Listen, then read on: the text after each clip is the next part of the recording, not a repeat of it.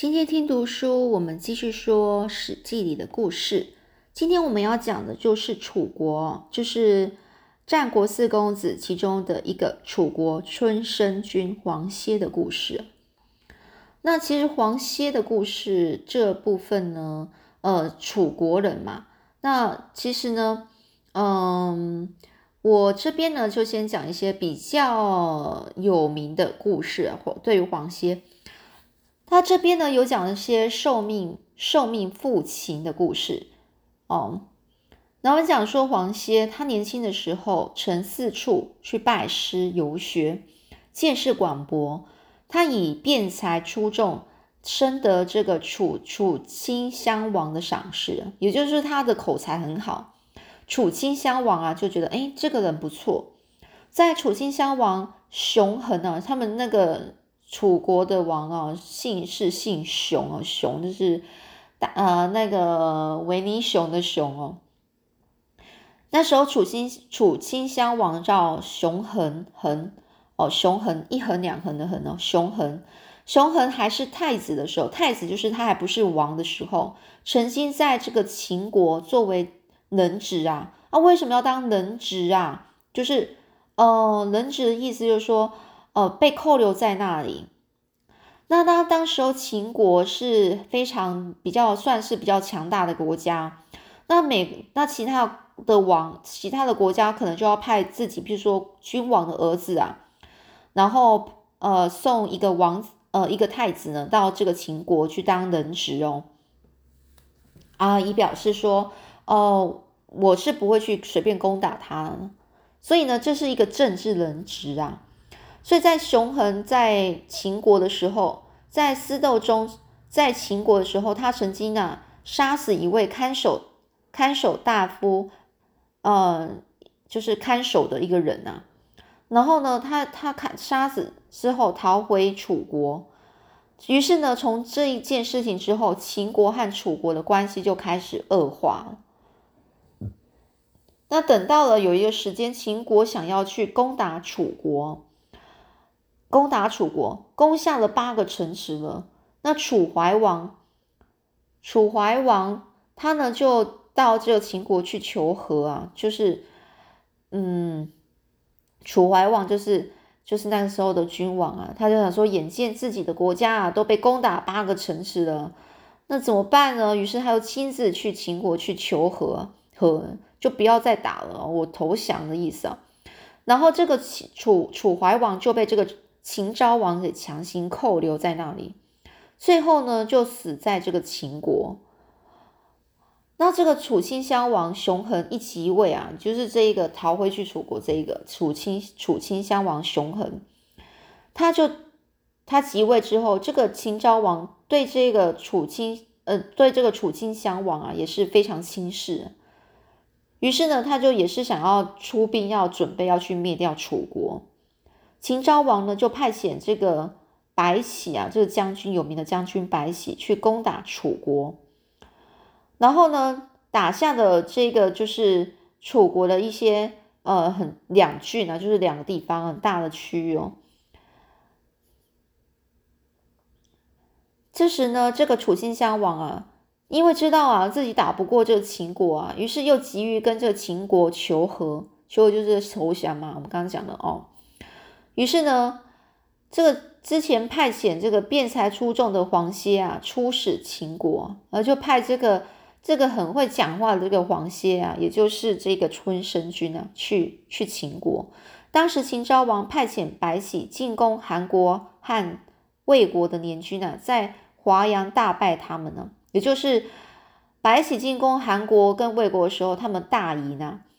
于是呢，这个韩国和魏国。韩国和魏国只好向秦国臣服，并听命于秦国。而秦昭王啊，就命令白起啊，同就是韩国、魏国一起，就连同韩国、魏国，然后一起进攻楚国。当这个白起正准备要出发的时候，黄歇啊，就刚好来到了秦国。听到这个秦国这个计划。黄歇就赶快呢上书啊，劝这个秦昭王说，上书就写写一些他的那个写写下来那些一个一个文章啊，就告诉这个秦昭王说，秦国和楚国是最强的两个国家。如果秦国想要攻打楚国，一定会导致两败俱伤，很容易使这个赵国、韩国还有魏国、齐国等国家得到渔翁之利。渔翁之利就是，呃，有人帮他，他不用太努力，然后就得到了利益了。哦，就渔翁之利哦。也就是说，秦国你正在努力的打楚国的时候，搞不好其他国家刚刚好就趁机会去攻打你哦。这还不如让这个秦国和楚国呢，他就说，那你干脆就秦国和楚国我们结盟当好朋友，然后联合起来先去对付其他国家。这秦昭王啊，被这个黄歇啊这样子讲完之后，觉得嗯非常有道理，就说服了，被说服了。于是呢，就跟白起说啊了，不用去了，不用攻打楚国了。然后呢，是派这个使臣呢去给楚国送一些礼物啊，要给跟楚国。呃，就是一起合作当友好的国家，而这个春申君啊，接受盟约后呢，就回到了楚国。楚顷襄王呢，就派王歇和太子，也就是接下来太子熊完呐。哦，另外他是楚顷襄王叫熊恒，他的太子叫熊完，熊完哦，就是黄歇跟这个太子熊完呢，就作为人质到了秦国。秦昭王将他们扣留在那边十年哦。楚顷襄王有一天呐，就听说病重了。秦国，但是秦国却不愿意这个太子熊完回去楚国。这春申君知道秦国丞相范雎和熊王的关系啊很好啊，于是呢就试图去说服范雎。而这个春申君啊，就跟这个楚顷襄王，他就想说啊，这楚顷襄王可能会一病不起，如果。秦国能让这个太子熊王回去，熊王即位之后，一定会感激秦国，努力维持哦秦跟秦国的关系。所以，如果不放这个太子熊丸回去的话，而是利用熊丸要要挟这个楚国，楚国一定会立另外立太子来对付秦国。就说他就说，如果啊这个他这个王歇啊就想啊说。这个这个熊丸如果不能回去的话，然后秦国呢是会利用这个熊丸啊，就是呃去威胁楚国。那到时候楚国一定不理不理这个太子了，他一定找另外一个太子来来当王啊。那这样的话，秦汉楚的关系就会破裂，而被秦国掌握太子熊丸也就变成一个没有价值的人哦。到时候就会变成这样。范雎就将这个。黄歇的意思呢，转达给这个秦昭王，秦昭王就让王雄啊回去啊询问一下这个楚顷襄王的病情哦，再回来后再做打算。他就叫跟这个熊王的师傅啊，就是这个太子的师傅，叫他回去去问看看哦，是不是楚心襄王他的病情真的是不妙了呢？哦，等他先去问问完，然后再说吧。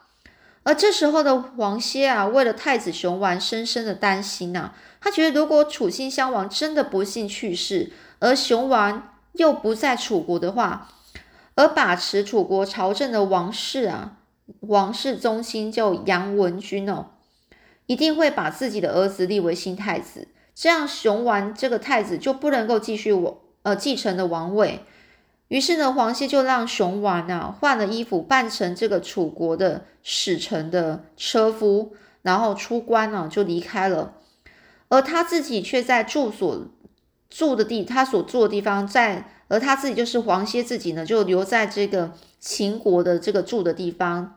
然后以这个熊丸生病为借口去谢绝反客。哦，就是说他把自己呢，就黄歇呢自己就把留在秦国那边呢。然后把，然后呢，就把把自己呢当成是熊丸哦，然后由他就是生病了，所以他没办法出来见客。等这个熊王真的已经走远了，秦国没办法再追的时候，黄歇才向这个秦昭王说这个实情啊，说真话。这秦昭王就很生气啊，想要把黄歇赐死啊，就是要他死啊。这范雎就劝啊。劝这个秦昭王说：“这个熊完即位之后，一定会重用黄歇啊，不如就让黄歇回楚国，以表示秦国的亲亲善哦。就是就是让这个春申君啊回楚国之后，那秦国呢就就呃亲善的就是继续友好啊，楚国跟秦国继续友好。而秦昭王听从了范雎的意见，因而将这个黄歇呢送回了楚国。那黄歇呢回到楚国三个月，这个楚新襄王去世了，而这个太子熊完啊真的即位了，就称为楚呃楚考烈王哦。那这楚考烈王就是这个熊熊婉啊，他呢就任命这个楚国令尹呀，楚呃任命黄歇为楚国令尹，令尹就是讲楚国的宰相啊，就封他为春申君哦，然后就给他封给他封地啊，就是怎样就赐给他一些地啊。那十五年之后呢，这个楚。被楚威王打残，以及公元前被楚怀王灭掉了越国的那单于势力啊，不断骚扰早已经是楚国版图的这个原吴越地。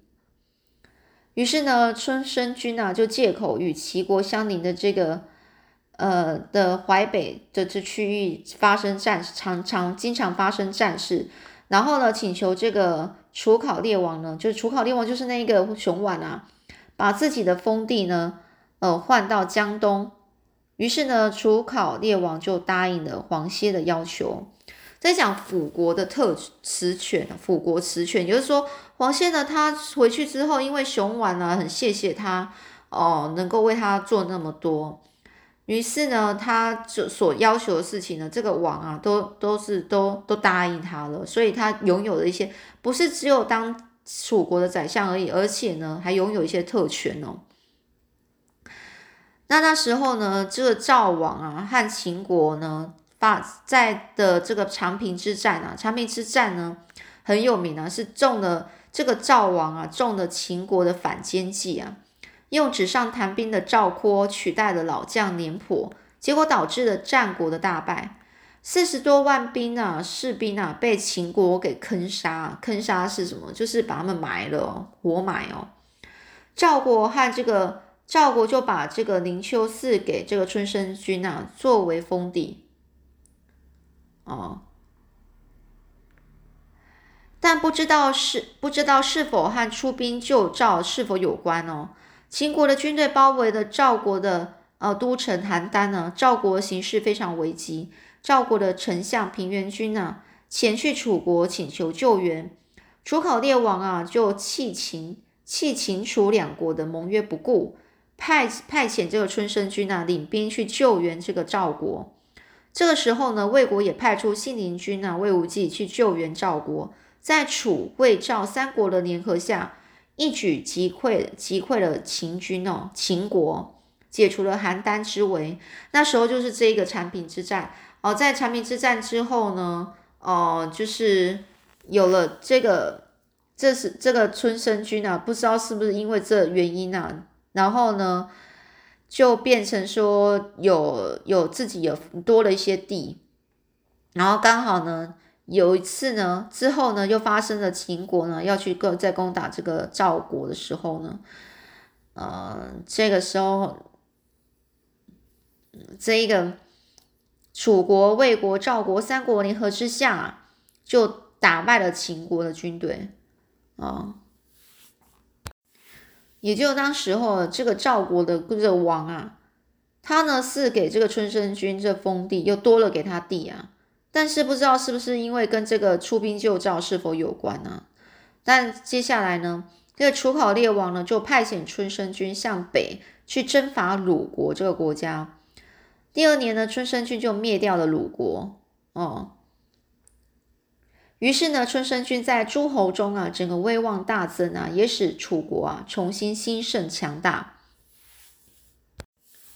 所以呢，